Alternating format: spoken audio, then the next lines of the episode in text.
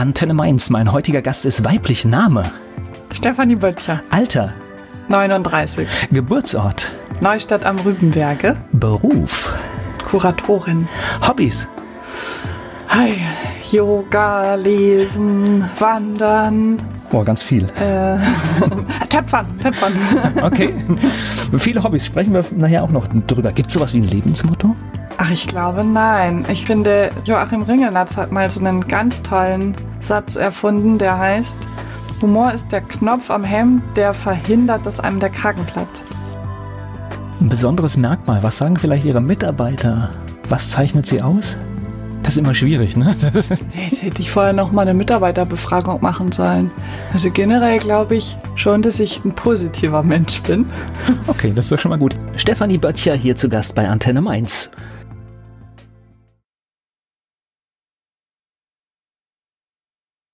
Die Leiterin der Kunsthalle Mainz ist zu Gast hier bei Antenne Mainz. Stefanie Böttcher ist da. Neustadt am Rübenberge. Genau. Erzählen Sie mir was darüber. Ach, das ist so ein kleines Städtchen in der Nähe von Hannover. Und wir sind ganz stolz auf unsere, auf die Hinterlassenschaften der Weserrenaissance, die, die baulichen Hinterlassenschaften. Wir haben auch ein kleines Schloss, das ist gar nicht so, so, so klein. Herzog Erich, der hat dort ein Schloss erbauen lassen an der kleinen Leine. Und es ist irgendwie so ein idyllisches kleines Städtchen, aus dem man aber auch gut wieder wegkommt.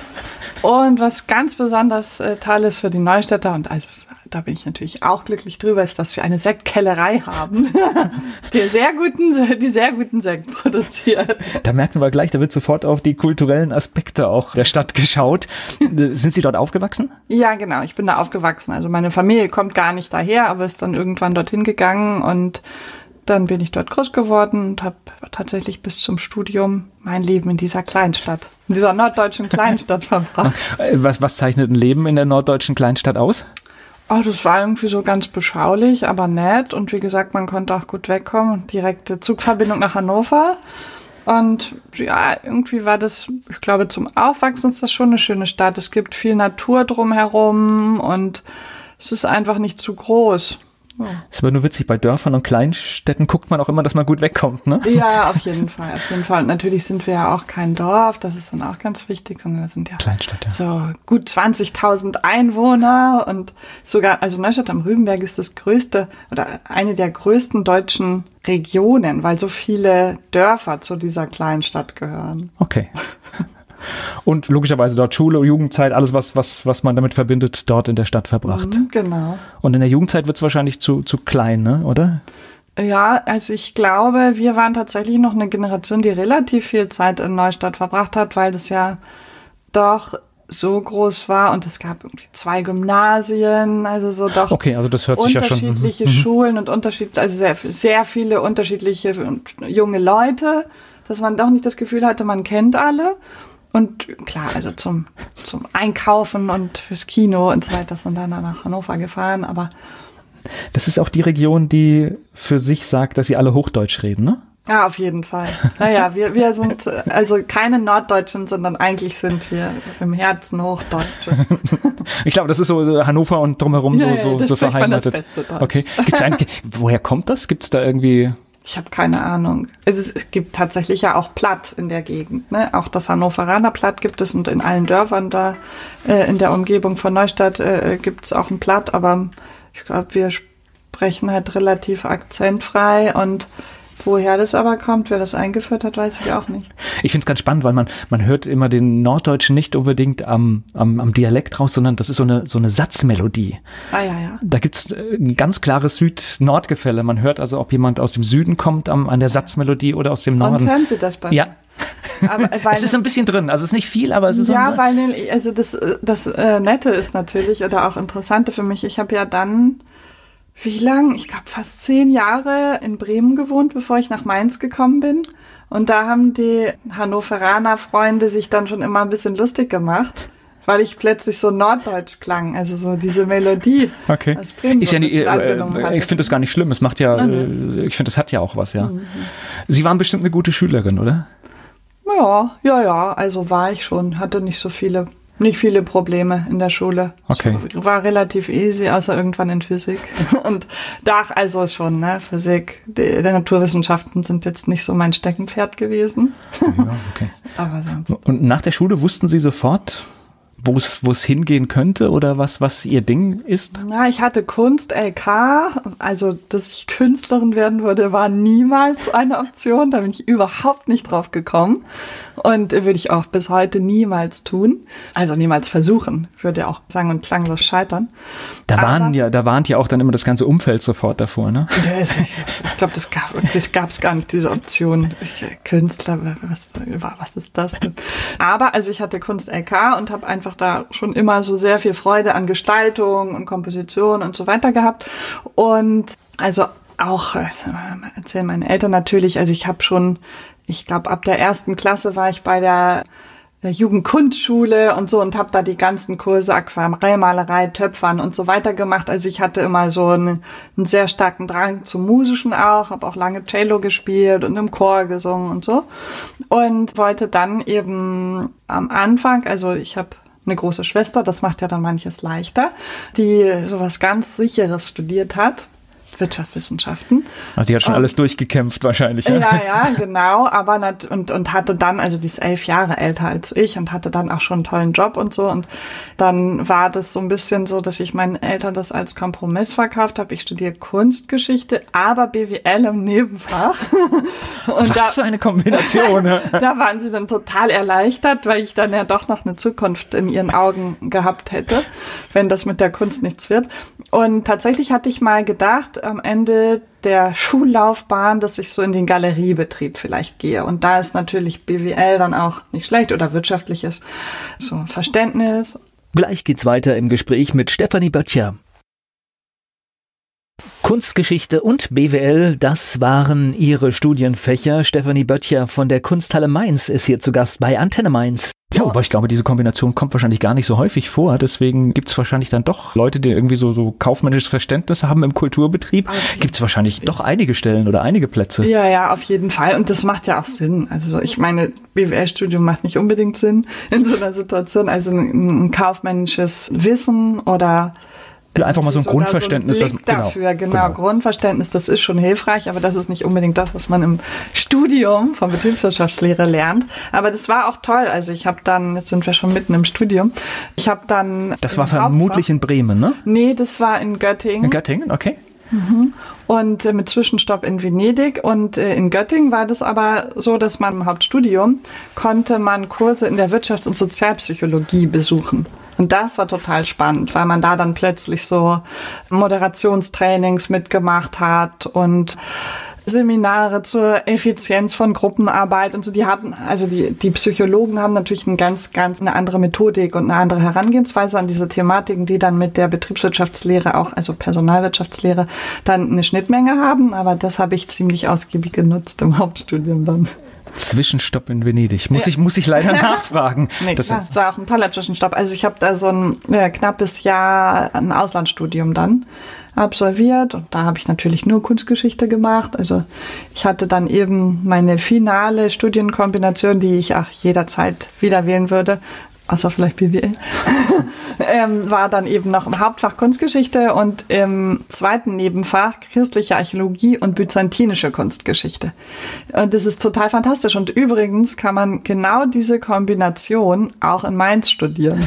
Okay. Deswegen habe ich mir nämlich auch, als ich angefangen habe zu studieren, Mainz genauer angeguckt. Also so war das irgendwie nochmal ein schönes Zurückkommen oder echtes Herkommen dann, als ich die Kunsthalle übernommen habe.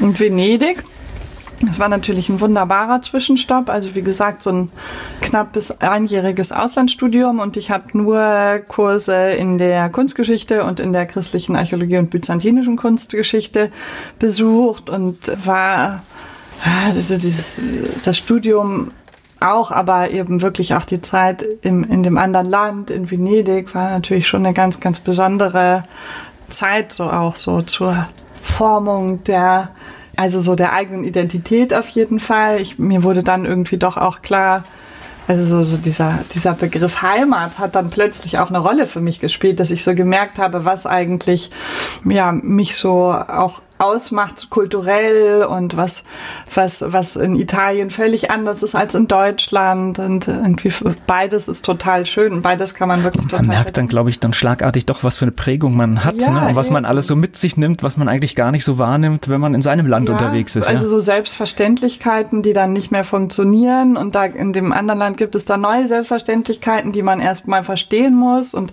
auch so ein ganz großes Thema halt Humor, der dann völlig anders war in Italien als in, in Hochdeutschland oder Norddeutschland.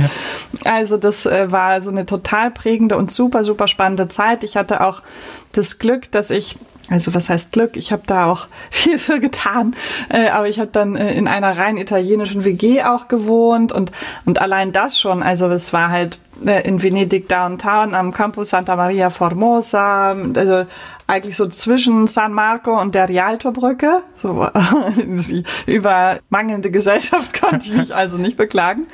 Und da war so, eine, also so ein wunderschönes Appartamento in so einem kleinen Palazzo. Aber wir haben da, es gab drei Zimmer, die zu bewohnen waren. Wir waren sechs Personen in diesen drei Zimmern. Also in, in Venedig und auch in Italien generell spielt das auch eine Rolle, dass man sich Zimmer teilt plötzlich, was man ja überhaupt nicht so kennt, dass man also im Studium, natürlich mit einem Geschwisterchen vielleicht schon, aber während des Studiums, dass da eine fremde Person noch mit im Zimmer ist. Und ich hatte dann ein Zweierzimmer mit einer netten anderen Italienerin, die ja natürlich auch aus der Region kam, aus Mestre. Und das war etwa neun Quadratmeter groß. Wow. und, und, und, die Jungs haben sich, also dann gab es noch vier Jungs in der WG. Einer hatte ein Einzelzimmer, der wurde von allen beneidet. Und dann gab es noch ein ganz großes Zimmer, in dem dann drei Jungs geschlafen haben.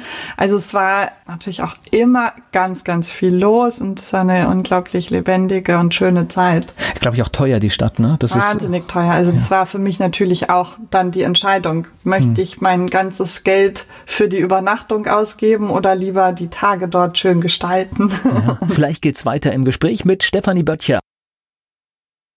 Die Leiterin der Kunsthalle Mainz ist hier zu Gast bei Antenne Mainz und sie hat uns schon von ihrem Studium in Venedig berichtet. Wie ist das? Ich glaube, es sind unheimlich viele Touristen. Ne? Man muss so ein bisschen aufpassen, dass man überhaupt, also gut, das ist natürlich eine gute Option, Einheimische kennenzulernen mhm. oder Menschen aus Italien, aber ich glaube tatsächlich, die Touristen überschwemmen die Stadt, ne? Ja, ja, total. Also es ist, also die Venezianer haben natürlich so ihre Methoden entwickelt, so die Touristen dafür leiden zu lassen, dass sie die Stadt äh, überschwemmen. Das merken immer alle, dass sie natürlich viel höhere Preise zahlen als die Einheimischen oder die, die da länger sind. Also ich hatte dann auch irgendwann meine Bars, wo ich dann ein Skonto gekriegt habe und so, weil die mich einfach schon kannten. Dann, man gehört dann irgendwie auch dazu, wenn man da länger ist.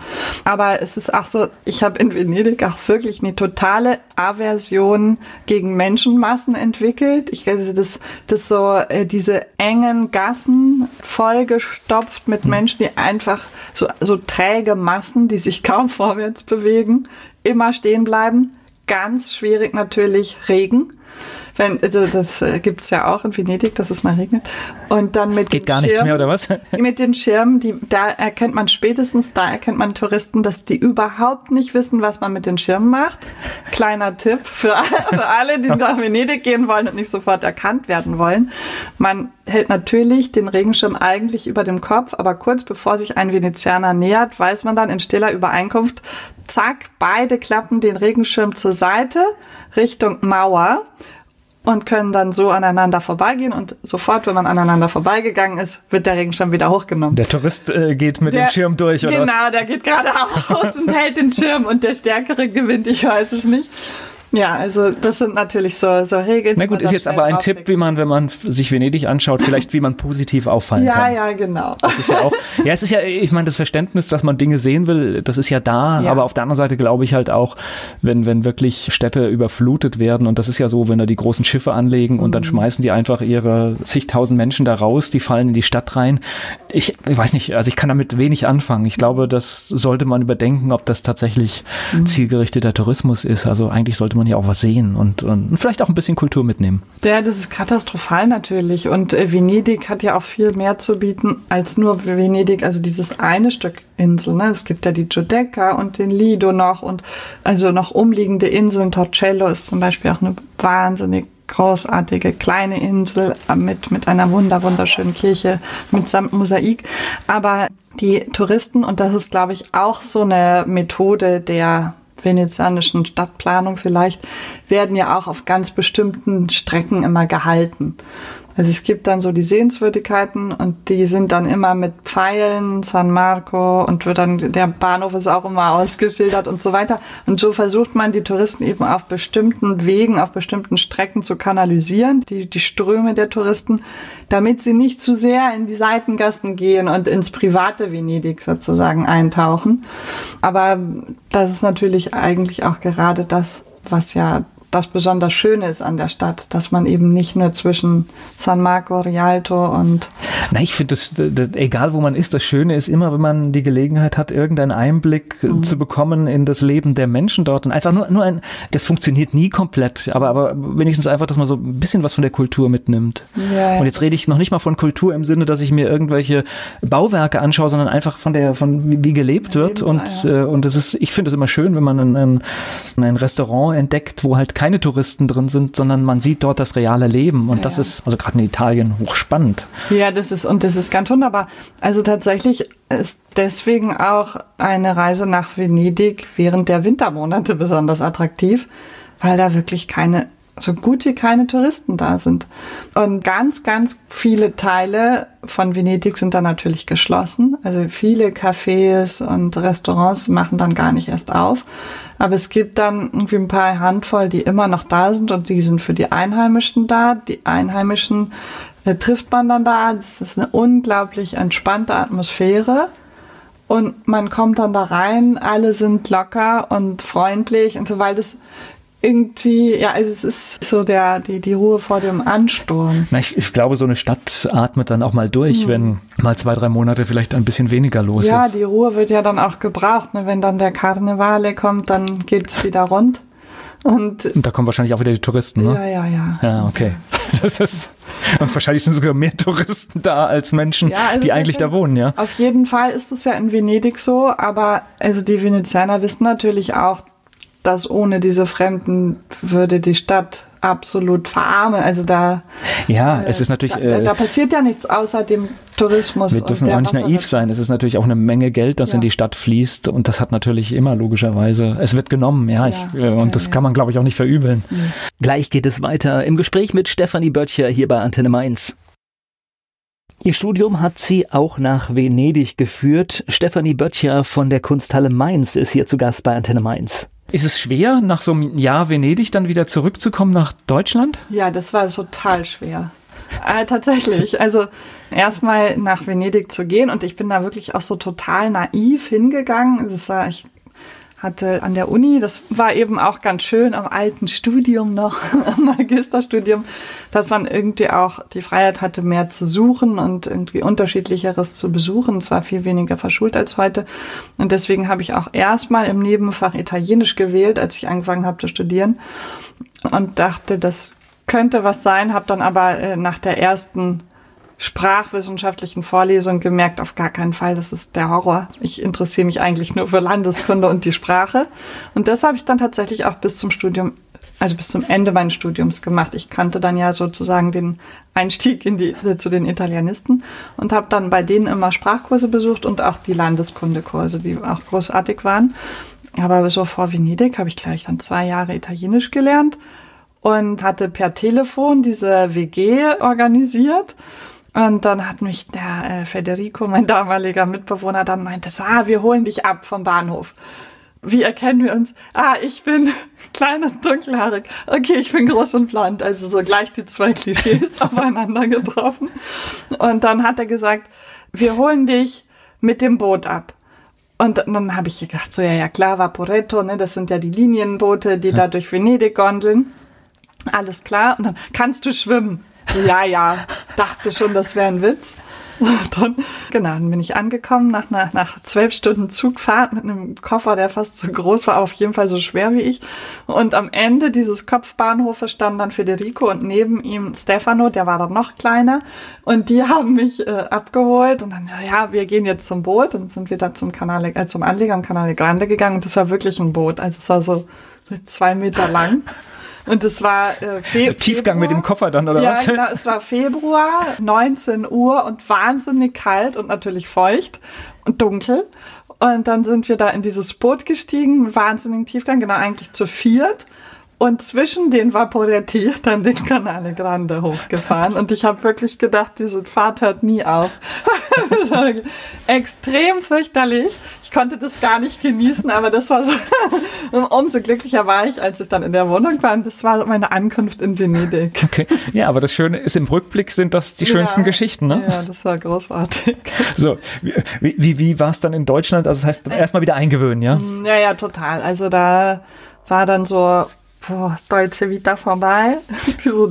war, war alles viel, viel ernster. Und das hat man schon gemerkt. Also was mir total aufgefallen ist, und das hat mir auch total gefehlt, in Italien fand ich es am Anfang total merkwürdig, diese ganze Interaktion, ne? Mit, immer mit Fremden auf der Straße.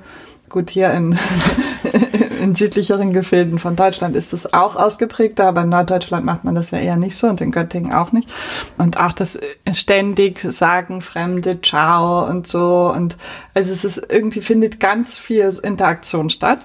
Und Stimmt, der Norddeutsche ist ja eher das tatsächlich diese, machen wir uns so, so ein bisschen dieses Moin, aber es ist ja, es steht ja tatsächlich für etwas, es ist eher kurzsilbig, ja. Ja, ja, genau. Und auch so, man, quatscht nicht einfach so an, auf der Straße so Leute an und so. Das ist irgendwie eher seltener. Und dann bin ich nach Göttingen zurückgekommen und da hat mir das, ist mir das tatsächlich so aufgefallen auch. Und ich meine mit Interaktion eben nicht nur Sprache, sondern wirklich auch Gestik, Mimik, Blickkontakt, dass das auf einmal alles weggefallen ist. Die Menschen, die haben überhaupt nicht mehr rumgeguckt, sondern haben so starr nach vorne geguckt und wenn sich mal Blicke begegnet sind, dann schnell wieder weg, als ob das irgendwas Verbotenes wäre und so. Also es wäre, das war in Venedig so irgendwie so, da war immer so eine Leichtigkeit. Irgendwie dann guckt er mal und dann weg und dann Hallo und hat sich angelächelt und so. Und eigentlich wird das Leben ja so auch viel schöner. Weil man, äh, wenn man lächelt, geht es einem gut, wenn man angelächelt wird auch. Und so. das war dann ein total großer, also ein großer Einschnitt für mich. Dann nach Göttingen, das wirklich auch so sehr streng, finde ich auch ist und, und also sehr zurückgenommen, die ganze Mentalität der Leute dort. Und dann, und da fand das dann plötzlich so gar nicht mehr statt. Da habe ich schon gelitten. Merkt man aber, glaube ich, erst, wenn man tatsächlich weg war. Ne? Ja, das genau. heißt, vorher war das ja gar Weil nicht präsent ja, so, ja? Nee, das war die Normalität. Und einmal rausgerissen aus der Normalität ist es dann manchmal auch wieder ein bisschen schwieriger zurückzukommen.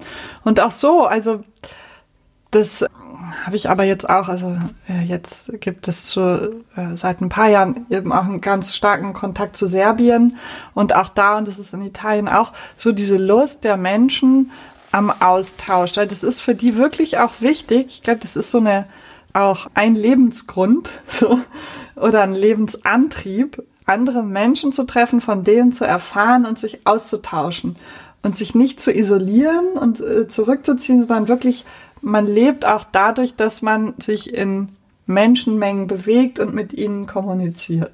Ja, klar. Gleich geht's weiter im Gespräch mit Stefanie Böttcher. Stefanie Böttcher leitet heute die Kunsthalle und sie ist hier zu Gast bei Antenne Mainz. Göttingen, Bremen. Ja. Wie, wie ist es nach Bremen gekommen? Ja, das ging dann, also vielleicht sollte ich auch noch mal eine venezianische, eine Erläuterung dazu geben, weil das ist so ein bisschen der Grundstein für Mainz und für Bremen okay. und für für mein Leben dann geworden, weil ich in Venedig ja nicht nur eine ganz tolle Zeit und auch viele tolle Leute kennengelernt habe, das Studium genießen konnte, äh, sondern ich habe dann in den Semesterferien auch auf der Biennale dort gejobbt. In Venedig ist ja diese ja die älteste und größte immer noch Kunstbiennale der Welt, Biennale di Venezia. Und die findet, das ist eine riesige Kunstausstellung, die alle zwei Jahre stattfindet die zum Großteil, und das ist eben auch einzigartig, aus Länderpavillons besteht. Also das ist tatsächlich so, dass Ende des 19. Jahrhunderts angefangen wurde, richtige kleine Gebäude, jedes Land hat so ein kleines Gebäude errichtet in den Gärten, in den Giardini in Venedig, das immer zu der Biennale dann eben Kunst aus diesem jeweiligen Land gezeigt hat. Und Biennalen gibt's jetzt wie Sand am Meer, aber nirgends gibt's dieses Prinzip der Länderpavillons. Und auf dieser Kunstbiennale habe ich dann eben gejobbt als Studentin und habe da dann tatsächlich, weil es ja eine Biennale für Gegenwartskunst auch ist, da im deutschen Pavillon gejobbt und da habe ich dann so den, den, es hat sich für mich die Tür zur Gegenwartskunst geöffnet. Denn im Studium hatte ich da immer so einen sehr starken Fokus auf Mittelalter, Barock, Renaissance, also frühe Neuzeit. Und dann kam plötzlich durch die praktische Tätigkeit die Gegenwartskunst dazu. Und die sollte ja dann auch meinen weiteren beruflichen Weg total prägen. Also bis heute tut es das ja. Und ich bin dann eben nach dem Studium erstmal durch Zufall in so ein Praktikum gerutscht und äh, im Künstlerhaus Bremen und das hat sich irgendwie verstetigt und es wurde dann eine kuratorische Assistenz und als die damalige Leiterin dann weggegangen ist, wurde ich gefragt, ob ich dann die künstlerische Leitung erstmal kommissarisch übernehmen würde habe ich natürlich gesagt, klar, tolle Chance. Das war irgendwie 2007, war ich 28. Das war also irgendwie eine super, super Chance. Und dann waren die so zufrieden mit mir, dass ich weitermachen durfte. Und so wurden das dann am Ende eben zehn Jahre Bremen. Aber spannend, ne? was so ein, so ein Auslandssemester dann für Folgen haben kann für, für den weiteren Lebensweg. Das ist schon, schon ja, hochspannend. Ja, total. Also das, das war wirklich in jeder Hinsicht ein ganz besonderes Jahr und Genau, und in Bremen, aber da kann ich auch, das schließt sich jetzt im letzten Jahr auch nochmal schön, aber das kommt dann vielleicht später, wenn wir bei Mainz sind. Okay. Das heißt, Sie haben ja. das in Bremen gemacht und, mhm. äh, und von Bremen kam dann die Brücke quasi nach Mainz? Genau, also sieben Jahre lang war ich da künstlerische Leiterin des Künstlerhauses Bremen und es war erstmal eine, eine ganz, ganz andere Situation. Also Mainz und Bremen sind extrem unterschiedlich, nicht nur von der Mentalität und auch dem ganzen Selbstverständlich. Bremen ist ja wirklich so eine richtige hanseatische, bürgerlich geprägte Stadt, sondern es gibt auch in Bremen tatsächlich ganz viele Kunstinstitutionen, also es sind allein fünf, sechs Häuser, die sich der Kunst widmen, was natürlich toll ist, weil das merke ich jetzt auch, eben auch äh, als Unterschied zu Mainz, wie beflügelnd das für die eigene Arbeit auch wirkt, wenn es. Ähm, da greift vielleicht gibt. aber auch der Effekt, dass es halt so ein Stadtstaat ist. Ne? Das heißt, dass das natürlich alle alles sich in Bremen auf Bremen und Bremerhaven konzentriert. Das, ja, ich meine, ja. ist ja in Hannover jetzt auch nicht anders. Hm. Ne? Aber also ich meine, in Hannover gibt's auch das sind, glaube ich, vier, aber wirklich sehr große und renommierte Kunstinstitutionen. Also das, das ist ja wirklich so. Da geht's, also ist mir jetzt so, als ich in Bremen war, habe ich es vielleicht auch anders gedacht. Da geht's aber äh, nicht erster Linie darum, dass man Konkurrent ist, sondern wirklich, wenn mehrere Häuser da sind aus der aus einer Sparte oder die sich im Kulturbereich bewegen, auch mehrere starke Häuser, dann ist da auch eine größere Aufmerksamkeit drauf, ne? auf das, was die machen, mhm. auf dem, was sie machen. Also es, es, es fällt im Grunde genommen viel leichter, gesehen zu werden, weil die ganze Sparte eine viel größere Präsenz hat. Deshalb, wir waren in Bremen das kleinste Haus, waren aber, äh, also haben natürlich auch ein sehr gutes Programm gemacht, aber wir waren eben trotzdem immer total im Fokus auch weil es aber auch so viel gab in der Stadt und jeder dann genauer hingeguckt hat. Also das war schon eine tolle Situation und äh, das Künstlerhaus Bremen war insofern eben auch nochmal ganz besonders, weil wir zum einen eben den Ausstellungsbetrieb hatten, den habe ich ja geleitet. Das waren wie auch hier in Mainz internationale Gegenwartskünstler, die ich gezeigt habe, allerdings noch nicht so renommiert wie hier. Dann gab es aber auch noch 15 Ateliers von Künstlern aus der Region die da permanent gearbeitet haben. Und das war also bis zu sieben Jahre. Und das war natürlich einfach eine ganz tolle und besondere Situation. Und so bin, war ich auch immer so auf ganz, ganz enger Tuchfühlung auch mit den Künstlern und mit der Kunst. Also ich habe die viele im Büro, Studios, in den Ateliers besucht und wir haben uns viel ausgetauscht, auch viele Gespräche, nicht nur über die, die Werke oder die jeweiligen Positionen der Künstler geführt, sondern auch wirklich über das Leben, von Künstlern über die Das gar nicht so einfach ist, ne? Ja? Ja, ja, ja, wirklich so die prekären Aspekte und davon gibt es ja wirklich zahlreiche. Und da habe ich wirklich sehr, sehr viele Einblicke bekommen, natürlich auch für viel Verständnis und auch so einfach eine große Nähe entwickelt. Es war eine tolle Zeit, die dann auch wieder sehr, sehr prägend war. Ich spreche gleich weiter mit Stefanie Böttcher hier bei Antenne Mainz. Ich bin Volker Pietsch. Stefanie Böttcher hat uns schon eine Menge erzählt aus Göttingen, aus Bremen, aus Venedig. Sie ist mein Gast hier bei Antenne Mainz. Machen wir mal den Sprung nach Mainz. Ja, jetzt kommt der Sprung nach Mainz. Also ich hatte dann aber tatsächlich nach sieben Jahren Künstlerhaus Bremen genug, sozusagen die Schnauze voll, weil ich auch gedacht habe, so ich lerne hier nichts mehr, ich kenne alles und alle, ich, ich möchte weg. Und so habe ich dann freiwillig aufgehört in Bremen und habe dann so ein gutes Jahr freiberuflich gearbeitet, was ich ganz schnell gemerkt habe, ist überhaupt nicht meine Sache. Das, dafür muss man entweder geboren sein oder, oder ein anderer Typ. Also ich habe das sehr stark gemerkt, dass, dass diese Arbeitsweise so ständig auch nach Aufträgen zu suchen und so weiter, dass mir das gar nicht so liegt.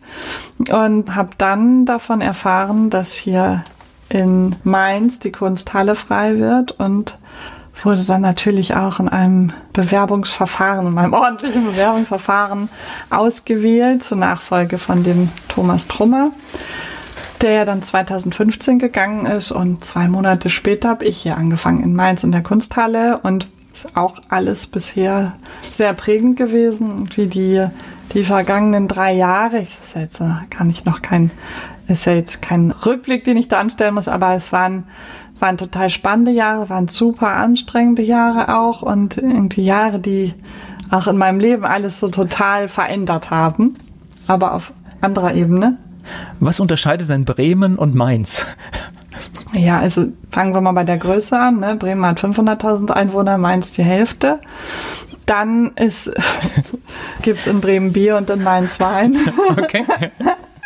Das hat schon eine große Auswirkung. Also ich habe auch, als ich gekommen bin nach Mainz, fand ich, dass ich, ich selber finde Bier total ekelig und Wein mag ich total gerne und muss sagen, da bin ich mittlerweile ziemlich verwöhnt. Also ich bin hier von den rheinhessischen Weinen, die sind extrem super und freue mich auch immer noch sehr darüber, dass egal wo man hinkommt, es kann wirklich eine einfache Kneipe sein. Es gibt eigentlich immer ordentlich, zumindest ordentlichen ja. Wein.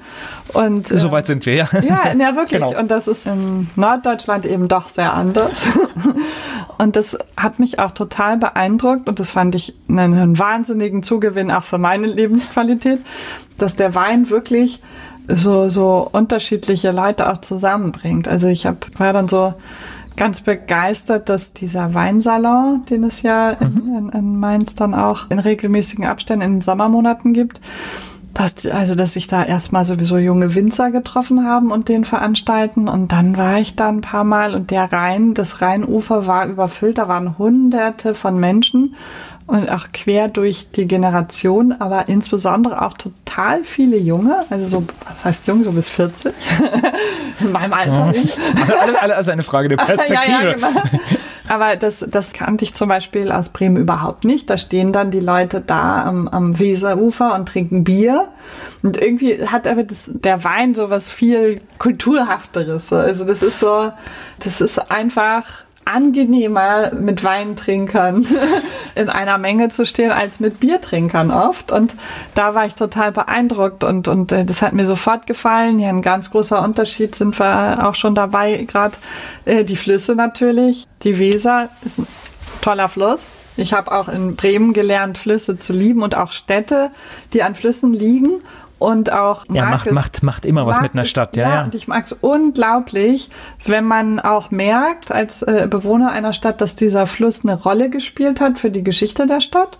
Und das ist hier in Mainz natürlich noch eine ganz andere Kategorie, ne, wo es den Rhein gibt und äh, auf dem zwar viel zu wenig, wie man ja immer äh, wieder hört, auch von älteren Generationen äh, noch passiert, aber immerhin viel passiert und einfach auch ein, ein ganz mächtiger Fluss ist. Und wenn ich morgen so also mein Weg zur Arbeit, das ist ja wunderschön. Das ist ein großer Unterschied jetzt für mich. Damals bin ich 15 Minuten zu Fuß gegangen in Bremen, jetzt fahre ich 15 Minuten mit dem Fahrrad, aber halt immer am Rhein entlang und da fange ich in der Altstadt an und fahre dann einmal den Rhein entlang bis zur Neustadt, bis zur Kunsthalle. Und wenn ich dann so um die Ecke zum Rhein biege von zu Hause, in so, an so Herbstmorgenden, wo es noch so ein bisschen neblig ist, da hat man wirklich manchmal das Gefühl, man würde auf ein Meer zufahren, weil es so so Groß, endlos ja, ja. aussieht und und mit dieser leichten Nebel, mit den leichten Nebelschwaden drüber, ist es schon ein fantastischer Fluss, finde ich. Also das, ist, das Lebensgefühl ist ein anderes. Genau. Ja. Wir sprechen gleich weiter über die Kunsthalle Mainz hier bei Antenne Mainz. Stefanie Böttcher ist mein Gast hier bei Antenne Mainz. Lassen Sie uns mal über die Kunsthalle sprechen. Ja. Wie, wie viele Menschen besuchen die Kunsthalle im Jahr? Ich würde sagen, so um die 10.000. So, das heißt, wir können jetzt den anderen 190.000 Mainzern mal erklären, was es da zu sehen gibt. Ne? Ja, ja.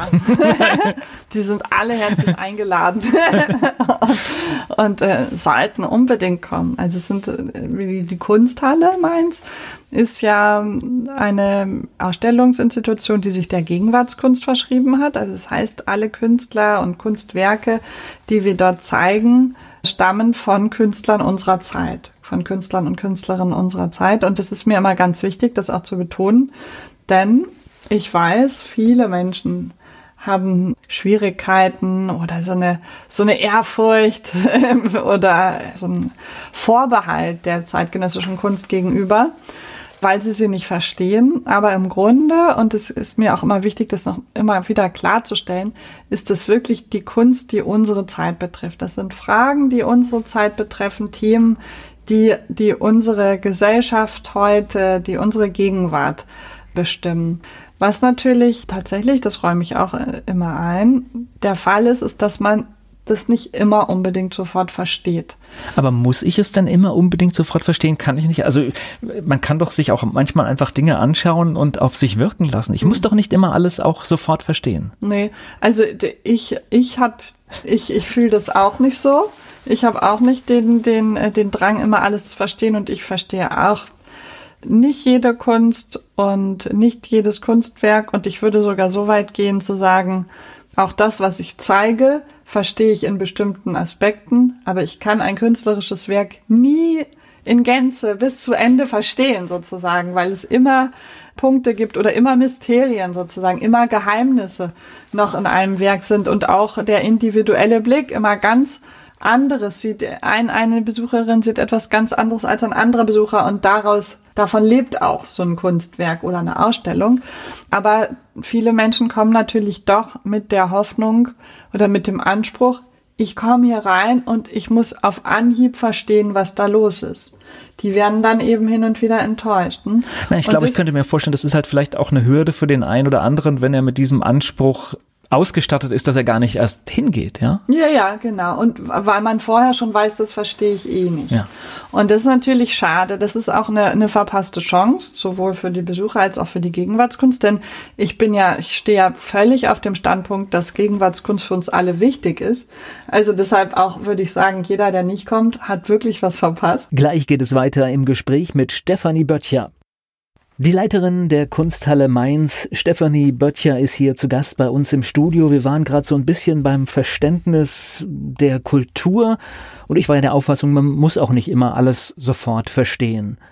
Dieses Bedürfnis, alles immer zu verstehen, das wird so bei der Kunst immer ganz schnell laut. Oder also eben der Vorwurf, das versteht man ja eh nicht. Andererseits finde ich immer, wenn man sich mit etwas nicht beschäftigt, dann kann man es auch nicht verstehen. Also wenn man, wenn man, genau. wenn man nicht kocht, dann kann man auch nicht verstehen oder wissen, wie man, wie, wie, eine, wie ein Braten gut wird. Oder also ich, es gibt so, so ganz viele Beispiele, also eigentlich wir verstehen eben das in unserem Leben, mit dem wir uns in Kontakt kommen, mit dem wir uns auseinandersetzen, über das wir nachdenken. Bei Kunst erwartet man aber immer, man kommt in diesen Raum, hat sich noch nie damit beschäftigt und sofort müsste es einem wie Schuppen von den Augen fallen. So ist es aber nicht. Und so war das auch noch nie. Also es war in, in keiner jetzt, wenn man jetzt die alten Meister sieht, dann denkt man ja auch, oh, das ist ja wunderschön, das ist noch Kunst. Das ist auch etwas, was die Kunst durch die Jahrhunderte verbindet, dass man wissen musste, wie man Gemälde alter Meister zu lesen hatte. Also äh, zum Beispiel ganz teuer, dann ist da eine, eine wunderschöne Krippenszenerie von Hans Memling und wir heutzutage wissen natürlich, was da drauf ist. Das ist, ist nicht bei jedem, fand ich in, in, in jeder Zeit so. Auch das musste erstmal erklärt werden und sozusagen eingeführt werden. Aber unten sind vor dieser Krippe in Bethlehem ganz viele kleine Blümchen, Nelken und, und Röslein und so weiter. Und jede dieser Blumen hat eine bestimmte Bedeutung. Das wissen zum Beispiel auch die wenigsten heute. Ich weiß es durch mein Kunstgeschichtsstudium. Aber eigentlich, um dieses Bild wirklich lesen zu können und entschlüsseln zu können, müsste man wissen, welches Symbol hat welche Bedeutung. Was, was bedeutet diese Nelke? was bedeutet diese Rose, was bedeutet das Pfeilchen, das da zu Füßen des Jesuskindes wächst. Es ist ja auch eine, eine krude Mischung, ne? wenn man, also ich denke, das ist in den Winter hinein verlegt, diese, diese Geburtsszene und dann blühen gleichzeitig Veilchen, Nelken und Rosen. Das, also da könnte man schon skeptisch werden, aber die meisten, die das heutzutage sehen, so eine Darstellung denken, ach, ist das wunderschön und ah ja, das, das versteht man noch. Dabei verstehen sie nur die Hälfte, manche. naja, und man kann sich ja auch immer, wenn man etwas zeitgenössisches sieht, ja auch vorstellen, äh, was denkt vielleicht äh, eine Generation hinter uns oder zwei Generationen hinter uns über dieses Kunstwerk. Ja, das ist nämlich gerade, also da sprechen Sie eigentlich genau die aktuelle Ausstellung an, Virtual Insanity, die wirklich auch sich auf die Generation bezieht, die jetzt groß werden, also die vielleicht jetzt bis 2025 und, und später, ja. Da geht es ja um den, um den virtuellen Wahnsinn, also um das, um die Nebenwirkungen, die Schattenseiten des Aufenthaltes in virtuellen Welten. Was passiert mit dem Menschen, mit seiner Wahrnehmung, mit seinem Denken, wenn er sich immer mehr in der Virtualität aufhält? Ist ein extrem wichtiges Thema, gerade jetzt eben auch, wo zum Beispiel die Virtual Reality Brillen erschwinglich werden und es ist auch in der Technik in der Technologie wird auch und auch in der ganzen Games Industry und so weiter wird es viel stärker jetzt eingesetzt werden, wo es jeder erhalten kann. Vielleicht gehören die in zehn Jahren zu jedem Haushalt, zu jedem gut funktionierenden, man weiß es nicht. Aber das ist gerade jetzt der Moment für so eine Ausstellung. Aber natürlich meine Generation oder noch ältere Generationen, die werden die Risiken für sich selber daraus nicht mehr sehen, aber dann vielleicht für die eigenen Kinder oder Enkelkinder. Und genau da schließe ich mich an Sie an. Ne? Was für eine Relevanz hat das jetzt für mich, für die Generation, die nach mir kommt, die danach kommt? Und das ist eine, eine ganz spannende Frage und für mich auch deswegen so eine, also der wichtige, der wichtigste Grund wirklich, weshalb die Gegenwartskunst so wichtig ist, weil das unsere Fragen sind. Ja, und ich, ich glaube ja, Kunst kann ja auch aufzeigen, weil was Sie jetzt gerade gesagt haben, Risiken, aber mhm. Kunst kann, hat ja auch die Chance aufzuzeigen, dass es vielleicht eine Chance wird und kein Risiko. Ja, ja. Weil wenn ich nämlich einfach durch eine schöne Darstellung sehe, oh, äh, und anfange darüber nachzudenken und äh, dann ändert sich vielleicht auch meine Position, wie ich etwas einsetze. Ja, ja, also Kunst ist eigentlich ja in alle Richtungen kritisch. Also auch in die positive, ne, von negativ, äh, von als negativ wahrgenommenen Umständen. Also tatsächlich gehört das zum Leben und auch zur Aufgabe, finde ich, eines Künstlers oder einer Künstlerin dazu. Und das sind auch wirklich meine Erfahrungen, deshalb bin ich auch immer wieder so begeistert, dass Künstler und Künstlerinnen wirklich diejenigen in der Gesellschaft sind, die schon ganz früh bestimmte Ereignisse oder Entwicklungen andersrum denken und eben dann auch manchmal negative Entwicklungen oder die, die wir als negativ, als beängstigend, bedrückend empfinden oder denken, aus denen die positiven Aspekte heraussehen und auch immer wieder dann in ihren Werken sozusagen so Gegenentwürfe zur Realität oder zu der, zu den negativen Aspekten der Realität entwickeln. Also es ist für mich wirklich so, dass die Kunst, die erweitert das Denken, die, die öffnet den Geist, die lässt einen ja, Fakten oder, oder Entwicklungen ganz, ganz anders sehen und verstehen auch manchmal und denken, als man es eigentlich von sich aus täte oder vielleicht auch gesamtgesellschaftlich tut. Ich spreche gleich weiter mit Stefanie Böttcher hier bei Antenne Mainz. Stefanie Böttcher, die Leiterin der Kunsthalle Mainz, hier zu Gast bei Antenne Mainz. Wenn ich jetzt bei Ihnen in die Kunsthalle komme, was sehe ich dort? Ich sehe Bilder, ich sehe Exponate. Was, was gibt es alles zu sehen? Genau, das ist ganz unterschiedlich. Also es gibt auf jeden Fall viele Installationen und äh, Multimedia-Werke bei mir immer zu sehen. Das ist einfach etwas, was seit vielleicht so zehn Jahren ungefähr eine ganz, ganz große Rolle spielt in, in der Kunstproduktion, einfach weil, weil äh, das sehr, eine, eine sehr große Anwendung findet. Also dass, dass äh, viele Künstler eben ihre, ihre Gedanken und ihre Ideen besser ausdrücken können, wenn sie verschiedene Medien einbeziehen, wenn sie Film einbeziehen oder eben auch installativ arbeiten. Ähm, es gibt schon auch Skulpturen immer wieder zu sehen. Also es ist wirklich eine, eine große Fotografien, Soundarbeiten gibt es. Also es ist schon immer ein sehr, sehr großes. Also mit allen Sinnen. Genau. Ja. Mit allen Sinnen. Das ist mir auch sehr, sehr wichtig. Auch gerade hier in Mainz nochmal, denn die Kunsthalle, die ist ja jetzt erst zehn Jahre alt. Seit diesem Jahr. Und es ist keine lange Zeit für die Existenz einer Kunstinstitution und natürlich auch noch keine lange Zeit oder in der es dann selbst kein Zeitraum, nachdem es selbstverständlich ist, dass diese Institution in der Stadt ist und die Stadt mitprägt. Und gerade Mainz, das ja nun als Stadt keine Historie hat in Sachen Kunst oder Gegenwartskunst. Also das ist, es gab nicht davor schon eine Kunsthalle, die jetzt einfach größer wurde oder einen Umbau bekommen hat, sondern es ist wirklich ja so, dass schon jahrzehntelang eher für eine Kunsthalle gekämpft wurde, bis sie dann 2008 eröffnet wurde. Deshalb, glaube ich, sind wir und auch die Gegenwartskunst in Mainz ja überhaupt keine Selbstverständlichkeit.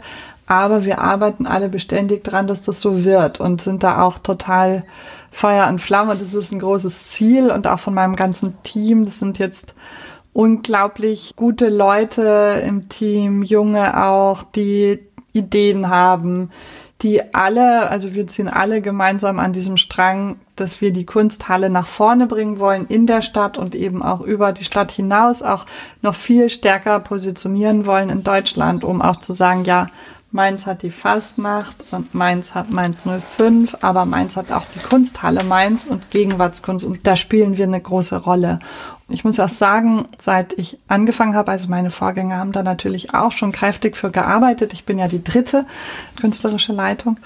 Und es ist so, dass ich das immer stärker auch merke, dass es positive Rückmeldungen auch aus der Republik sozusagen gibt und die Presseberichterstattung auch immer besser wird. Jetzt hatten wir gerade einen einen tollen, umfangreichen Bericht bei Kunst. Arte war schon da. Die Kulturzeit hat über uns berichtet. Die Feuilletons von FAZ und Süddeutsche. Also das ist etwas, wovor man vor fünf Jahren hätte man davon nur geträumt. Und mittlerweile sind wir aber wirklich immer mehr auch im Geschehen deutschlandweit und äh, werden da wahrgenommen. Das sind natürlich tolle Erfolge, die auch, die nicht nur in der Kunsthalle bleiben, sondern denke ich auch in die Stadt Mainz weitergeleitet. Das ist einfach nochmal ein anderer Aspekt. Ja. ja. Und ich glaube auch so ein, so, ein, so ein Gegenpol zu Gutenberg, der oft alles mhm. übertönt, kann auch gar nicht schaden. Ne? Mhm. Erzählen Sie mir noch ein bisschen was über die Künstler, weil da ist prekär ist irgendwie schon, schon auch äh, mhm. gefallen. Ich glaube auch Künstler sind, äh, zeitgenössische Künstler sind auch auf sowas angewiesen, oder? Dass sie Möglichkeiten haben, wo ihre Werke zu sehen sind. Ja, ja, absolut. Also es gibt ja sozusagen so eine Hierarchie, in der oder so doch eine institutionelle Hierarchie oder so auch wie die Künstler ihre Vita, was, was sie für Institutionsformen durchlaufen. Und da ist der Startpunkt wirklich so bei Künstlerhäusern und Kunstvereinen. Dann ist die nächste große Stufe dann der Schritt zu, in eine Kunsthalle. Und dann kommt der große Schritt in ein Kunstmuseum. Und deswegen sind wir auf dem Weg natürlich total wichtig. Also das, eine Kunsthalle hat traditionsgemäß keine eigene Sammlung. Also wir sind anders als Museen. Alles, was Sie bei uns sehen, wird immer für die Kunsthalle Mainz gemacht. Also jede Gruppenausstellung wird für diesen Ort konzipiert. Alle Werke werden hier hierher geholt, entliehen, zum Teil neu produziert. Bei Einzelausstellungen ist das eben auch so, dass ganz viel für und in der Kunsthalle Mainz entsteht.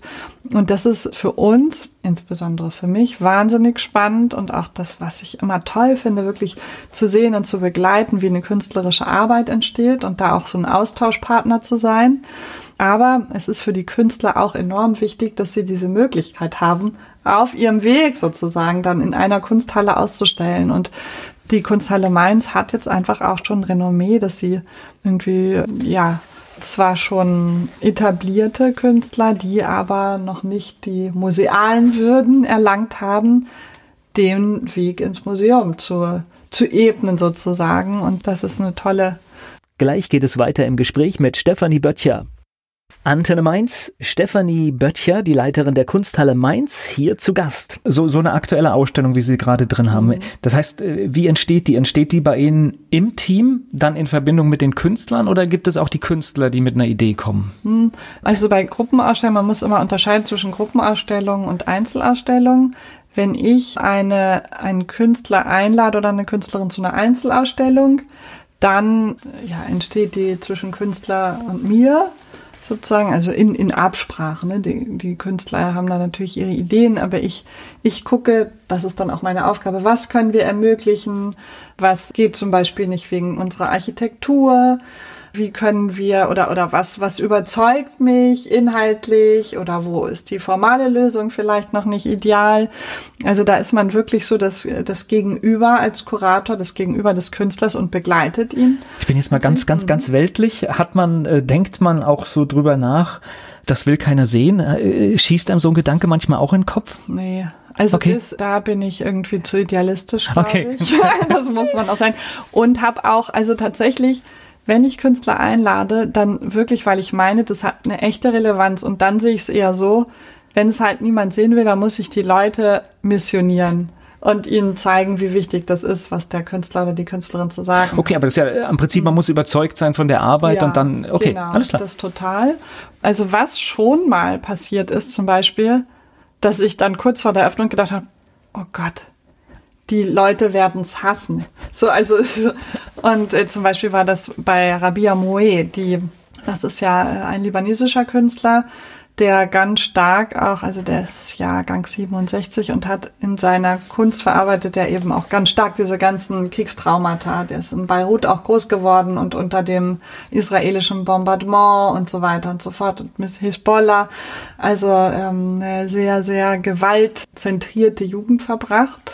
Und die Arbeiten sind auch unglaublich hart in manchen Aspekten, aber nicht so mit dem Vorschlaghammer. Also es sind keine blutigen Bilder oder so, aber er hat eine unglaublich poetische Art, schreibt eben auch immer Texte und entwickelt so ganze Geschichten um diese fürchterlichen Ereignisse herum, dass es leicht fällt, in diese Ereignisse einzusteigen, weil man erstmal über die Geschichte, über die Erzählung einsteigt und dann Schritt für Schritt eigentlich merkt, dass das fürchterliche, katastrophale Momente in, im, mhm. im Leben eines Individuums oder einer Gesellschaft waren.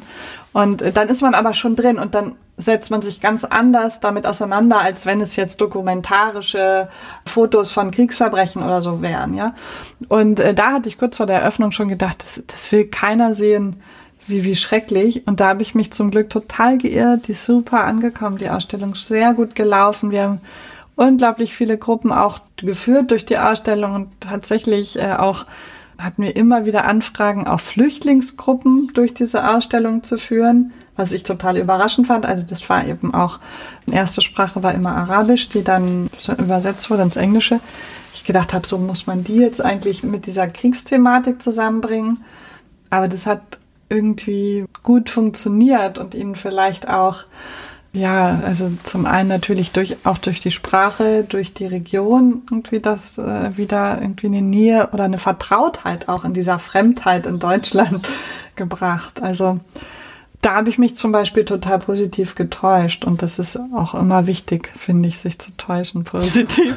Ja, aber wohl die Vorstellung, äh, die Leute werden das hassen, die ist ja eigentlich auch gar nicht so verkehrt, weil letztendlich bedeutet es ja, wenn auch nur das Gefühl, das polarisiert. Mhm. Das ist ja aber in Ordnung. Ja, ja. Also natürlich, und das stimmt ja auch, ne, das äh, hat mir meine Sportlehrerin damals gesagt, ne, das ist, also das Gegenteil von, von Liebe ist nicht Hass, sondern Gleichgültigkeit. Und das ist natürlich auch wirklich das Schlimmste. Weil wenn wir etwas hassen, dann ja. beschäftigen wir uns dann, ja in der Regel so intensiv damit, ja. dass es ja eigentlich schon äh, eigentlich Jetzt, einen größeren Stellenwert das, hat, als wir es wollen. Ja. Es nimmt Raum ein in unserem Denken und Gleich geht es weiter im Gespräch mit Stefanie Böttcher. Antenne Mainz, die Leiterin der Kunsthalle Mainz, Stefanie Böttcher, ist mein Gast. Mich würde interessieren, wie findet man denn diese Künstler oder finden die Künstler sie? Wie funktioniert ja, das? Man muss natürlich sehr viel reisen. das heißt also wirklich auch, auch, auch, auch schauen, ja, wo, wo ja, gibt es etwas und. Ja, Ausstellungen. Also ich bin natürlich schon auf den einschlägigen Biennalen, dann zum Beispiel Venedig oder die Istanbul Biennale. Jetzt ist in, in Riga erstmals eine tolle Biennale eröffnet. Also das sind eben immer so große Überblicksausstellungen, wo man ganz viele Eindrücke kriegt, natürlich hier in, in Deutschland, Berlin Biennale oder auch die Documenta, Skulpturenprojekte Münster, wo man ganz viel erfährt ne, darüber, was Künstler aktuell bewegt und, und welche Künstler überhaupt unterwegs sind, mit welchen Themen. Und dann, ja, auch Einzelausstellungen. Also ich bin, muss tatsächlich immer meine Augen und Ohren offen halten. Das ist auch eine Schwierigkeit daran natürlich in der Gegenwartskunst, weil permanent so viel passiert. Man muss eben immer, ja. also kann, kann nicht alles wahrnehmen. Das ist einfach schier unmöglich und muss dann irgendwie versuchen, so die richtigen Fokusse zu setzen oder Wege zu, äh, zu wählen und Genau, also das, das gehört dazu, auch sich mit Künstlern zu treffen, Atelierbesuche. Mhm. Wie oft wechseln Ausstellungen? Das sind, also die Ausstellungen laufen immer drei Monate bei uns und dann kommt die nächste. Das sind dann drei bis vier pro Jahr. Mhm. Das heißt also, es lohnt sich mindestens viermal zu kommen im Jahr. Das sollte man.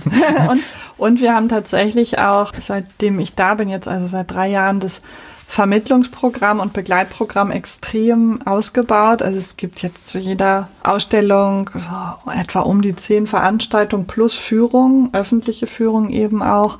Man kann auch Privatführungen buchen, aber ansonsten gibt es eben ersten, jedem ersten Mittwoch im Monat und sonntags immer eine öffentliche Führung. Wir haben für jeder Besucher, jede Besucherin bekommt jetzt zusammen mit der Eintrittskarte so ein kleines Heftchen in die Hand, wo wir wirklich, das machen wir so mit viel Liebe und Herzblut, zu jeder künstlerischen Arbeit, die ausgestellt wird, einen kleinen Text schreiben. Also damit man, wenn man gar keinen Zugang hat, den aber haben möchte, da nochmal nachlesen kann und erstmal einen Einstieg in das Werk bekommt. Das muss man nicht machen. Also es gibt ja auch wirklich genügend Menschen, die sagen, hm, ich will nicht immer gefiltert auf die Kunst gucken. Ja, man kann ja auch erst, man kann ja auch erstmal gucken und dann lesen. Genau, also das ist alles offen, das kann man handhaben, wie man möchte, aber es gibt jetzt sozusagen dieses Medium, das dann nochmal helfen kann, das nochmal was erläutert und da unterstützen kann. Genau, und ansonsten sind wir, das macht auch mir immer sehr großen Spaß. Also das Ausstellungsprogramm ist halt international tatsächlich, also wir hatten Anfang dieses Jahres einen Schweizer Künstler. Jetzt läuft in dieser Gruppenausstellung, äh, geht's irgendwie von, von Johannesburg über Kanada nach Berlin und Paris und so weiter. Also irgendwie zehn Künstler, zehn Nationalitäten. Also das Ausstellungsprogramm ist sehr international, aber beim Begleitprogramm und Vermittlungsprogramm ist es mir immer ganz wichtig, auch interdisziplinär zu arbeiten, zu gucken, was machen andere Disziplinen zu dem Thema, wo gibt es Überschneidungspunkte und vor allen Dingen auch, was gibt es hier vor Ort für Leute, mit denen man kooperieren kann.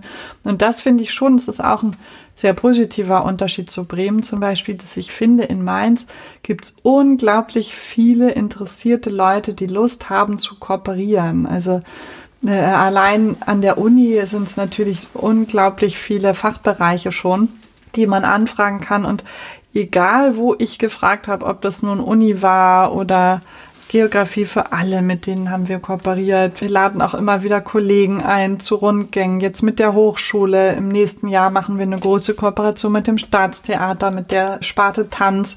Egal, mit wem ich gesprochen habe, die sind alle total interessiert und haben Lust auf das, was ich ihnen Vorschlag und anbiete. Das hat sicherlich auch damit zu tun, dass sie es irgendwie auch gut finden, was die Kunsthalle macht. Aber es ist auch so, dass sie sich, glaube ich, freuen, dass es noch zusätzlichen, einen zusätzlichen Austauschpartner gibt. Schauen Sie bei, schauen Sie, wer sich die Ausstellung anschaut? Gucken Sie sich an, was für ein Publikum da ist?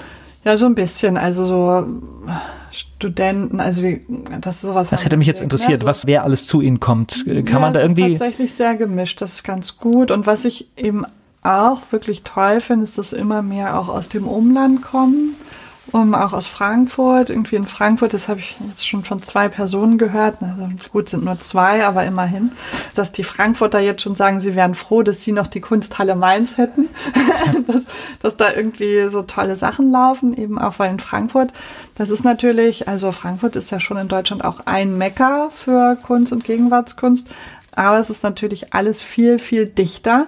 Man kann sich viel weniger bewegen, weil es so viele Institutionen gibt und jede ihr Feld so genau abgesteckt hat. Und das ist in Mainz natürlich nicht so. Ich habe hier total viel Freiheit.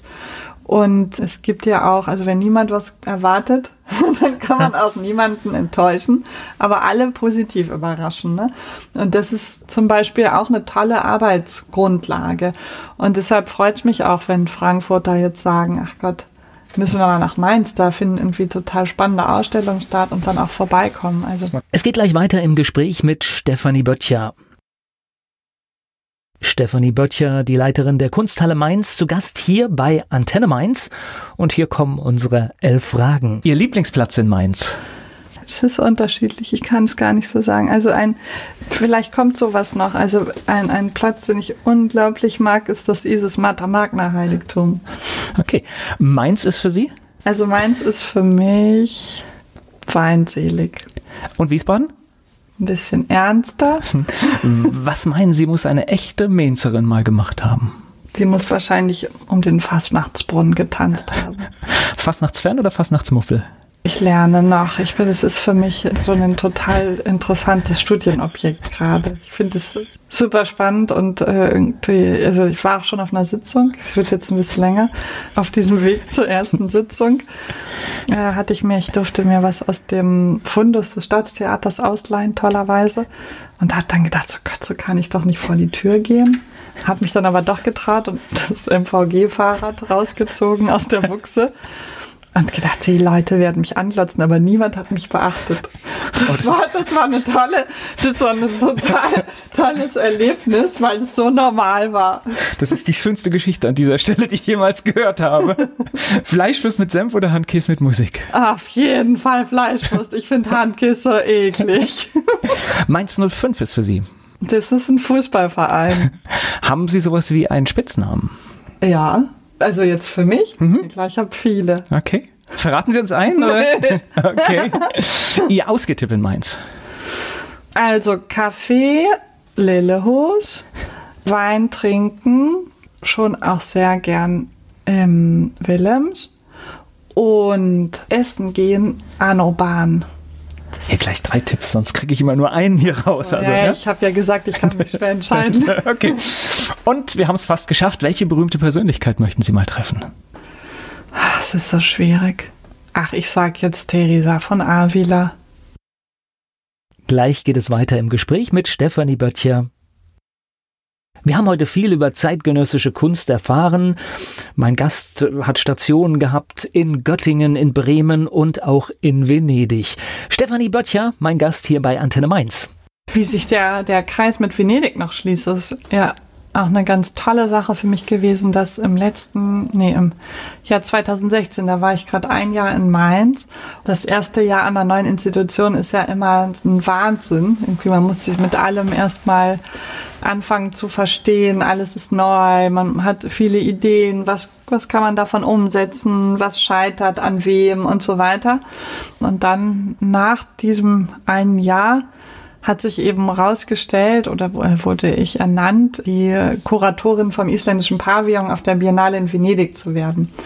Und das war ich dann letztes Jahr, also 2017 im Sommer. Und das war für mich eben doch auch, ist, da ist so ein Traum wahr geworden, weil ich während des Studiums immer gedacht hatte, ah, ich möchte noch mal zurückkommen nach Venedig zur Arbeit und, und irgendwie da auch noch mal ein bisschen Leben verbringen. Und tatsächlich war es dann nur ein Monat. Das war natürlich, ich hätte lieber mehr Zeit dort verbracht, aber so hatte ich wirklich die Gelegenheit, letztes Jahr ab Mitte April noch mal für einen Monat in Venedig zu wohnen.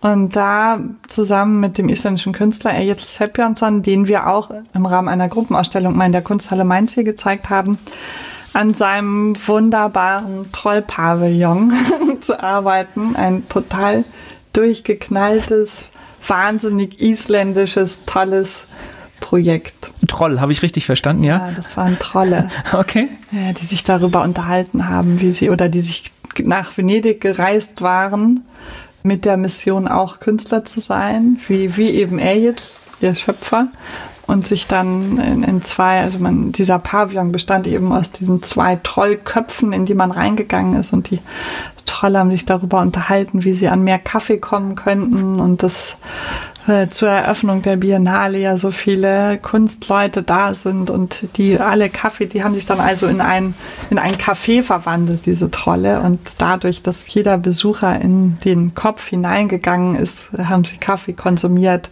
unterschiedliche Geschmäcker, ne? die Deutschen, die nach Würstchen geschmeckt haben, die Amerikaner nach Zucker und so weiter. Also es war so eine sehr, sehr humorvolle, aber schon auch kritische Arbeit und irgendwie so sehr, sehr isländisch, weil die isländischen Künstler auch wahnsinnig, also die die arbeiten immer mit allen Medien. Irgendwie die bildenden Künstler sind dann auch noch Musiker und machen Schauspiel und, und dieses und jenes. Also die sind, ist von sich aus schon so ganz interdisziplinär und so war dieser Pavillon halt auch irgendwie bestand auch aus Musikstücken und am Anfang gab es eben den Kaffee aus selbst getöpferten äh, Tässchen, die die Trolle getöpfert hatten und so weiter und so weiter. Es war so ein richtiger Kosmos, den wir da entwickelt haben, eben tatsächlich auch mit dieser Frage immer im Hinterkopf, was braucht es eigentlich, um zu existieren.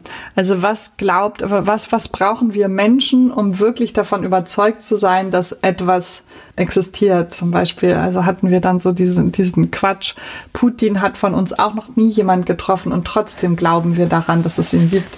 Also, und so haben wir das eben mit den Trollen angefangen. Die hatten dann auch so eine Social-Plattform und äh, auf Facebook und haben sich verbunden und auf Tinder Verabredungen geschlossen und so weiter und so fort. Es war nochmal ein ganz wunderschönes Zurückkommen nach Venedig und jetzt freue ich mich schon aufs nächste.